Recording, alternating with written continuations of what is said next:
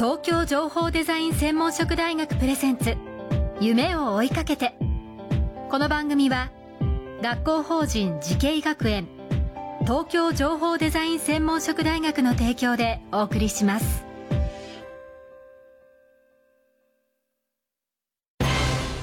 こんな未来あったらいいな。こんな世界できたらいいな。情報とデザインの新しい学びをクリエイト。才能と未来を共に育てる学校法人慈恵学園東京情報デザイン専門職大学。オープンキャンパス開催中。詳細はホームページへ。夢それはもうすぐ実現する。新しいコンセプトとテクノロジーであなたの才能と未来が開花する。学校法人慈恵学園東京情報デザイン専門職大学プレゼンツ。夢を追いかけてこんばんは安藤博樹です。この番組は各界のトップそして世界に誇るリーダーたちとともにこれからの時代を担う若者たちへ夢と希望をお届けします。今夜のお客様は東京情報デザイン専門職大学の情報デザイン学部学部長で教授の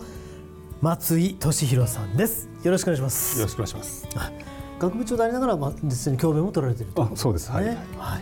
えー、改めてでは簡単に松井さんのプロフィールをご紹介させていただきます。県立岐阜高校から東京大学理科一類に入学。工学部係数工学科を卒業。その後大学院ではロボットの視覚に関する研究やロボットプログラミングなどを研究し工学博士となりました。卒業後は当時の通産省の工業技術院電子技術総合研究所スタンフォード大学ロボットラボマサチューセッツ工科大学ロボット工学研究所などで研究を続け今年から東京情報デザイン専門職大学の情報デザイン学部学部長そして教授として就任されました。いかがで大丈夫でしょうか？このプロフィールで。はい、はい、えー、そうそうたるプロフィールなんですけれども、えー、基本的にはロボットのプロフェッショナルというふうに捉えてよろしいですか？はいあの大学院から始めて25年間くらいは、えー、もっぱらロボットの研究をしておりました。えーとまあ、でもロボットっていうのは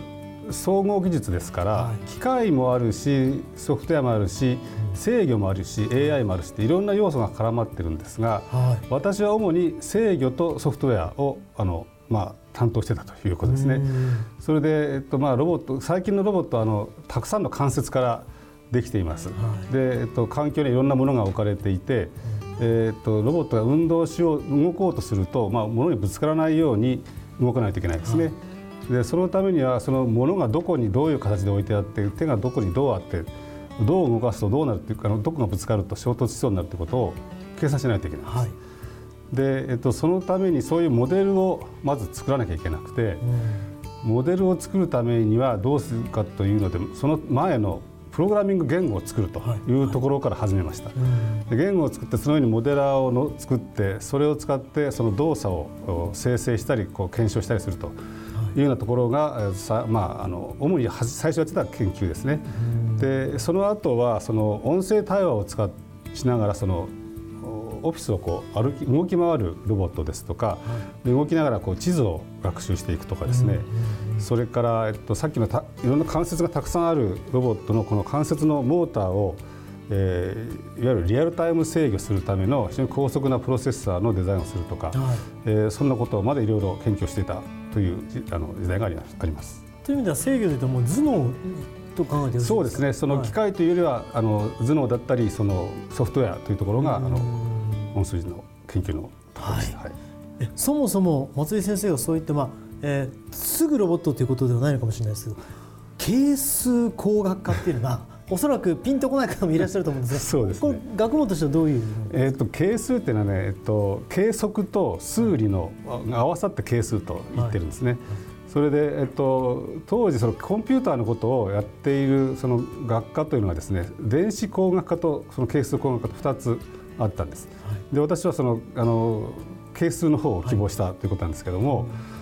もともとはそのラジオとかテレビとかですね、はい、そういう電波に興味があって、うん、それで、えっと、一番最初も忘れもしないその小学校の朝礼がありますね、はいはい、で先生が前の段に立ってワイヤレスマイクを使って話をしたんですよ。はい、それでその電線がついていないのに、はいはいはい声が出てくるというので、まあびっくりしてですね、はいそれでその頃からラジオやなんかにすごく興味を持って、それでまあお決まりのその次はアマチュア無線をやってみるかみたいなことになってきましたね。で大学に入った頃には、えーっとそういうアナログのあれもいいんだけどうデジタルだと。これからはそのコンピューターだというのでですね、コンピューター当時あの8ビットのコンピューターマイクロコンピューターっていうのがまあ流行りになってて、当時マイコンって言ってそうますねそうそうそう、はいはいでそれをもう自分で作ってですね、でも作ったんだけども今度そのプログラム書かなきゃいけないですね。はいでえっとその機械語で書いてたんだけどもそれじゃ追いつかないから、えっと、コンパイラーをなんとか導入してそれで、えっと、まあいろんなプログラムを書いてました。はい。ですがそのなんだ当時のその情報系のお研究室というのはですねコンピューターのためのソフトウェアを作ってたんですね、うん今のコンパイラーなんかもそうですけども、それでそうじゃなくてもっとなんか社会に役に立つことをしたいなと思って、でなんだろうなとよく分からなかったんだけどもロボットだとその時思ったんです。はい。はい。それで、まあ、ああいうロボットはそのコンピューター使わなきゃ動かないことは分かってましたから、そのコンピューターのことをやりながらその動いて世界のためになるような仕事をしたいというのでこのこの学問この領域にあの足足を突っ込んだということになりますかね。そういう意味ではこれもずっとそれが続いているということでよろしいですか？そうですね。その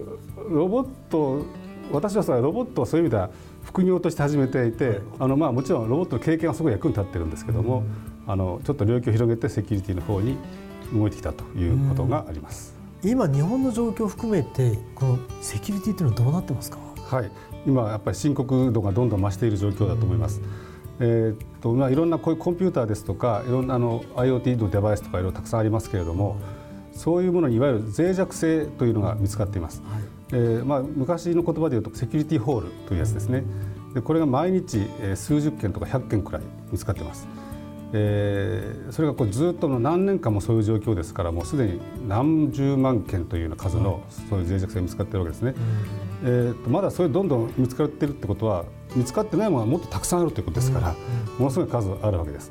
それからそういうものををのを悪用するマルウェアっていうのも毎日の新しいものがこう作られるという状況ですね。でインターネットを覗いてもらうともうあのこう例えばこういうコンピューターにどっかこう穴が開いてないかってことを調べるようなこうスキャンって言いますけども、そういうのがえーやっぱり1日に何万件も届くという状況ですね。はでそういう状況なのでさらにあの国同士の争いにですねサイバー戦争というようなことが時々言われますけども、あの行われているのか行われてないのかわからないような状況で行われ、多分行われているんだろうねというような状況になっていると思われます。非常に大切な部位になってきますねこれから。そうですね、はい、ではですね。お話を伺っていると10年後20年後ネット環境そのもの一体どうなっているのか気になりますがその話をまた次回に伺います。それではまた次回もよろしくお願いしはい、ます、はい、ありがとうございました。えー今夜のお客様は東京情報デザイン専門職大学学部長で教授の松井俊弘さんでした、えーこの番組は YouTube でもご覧いただけます。TBS 東京情報デザイン専門職大学で検索してください。それではまたお会いしましょう。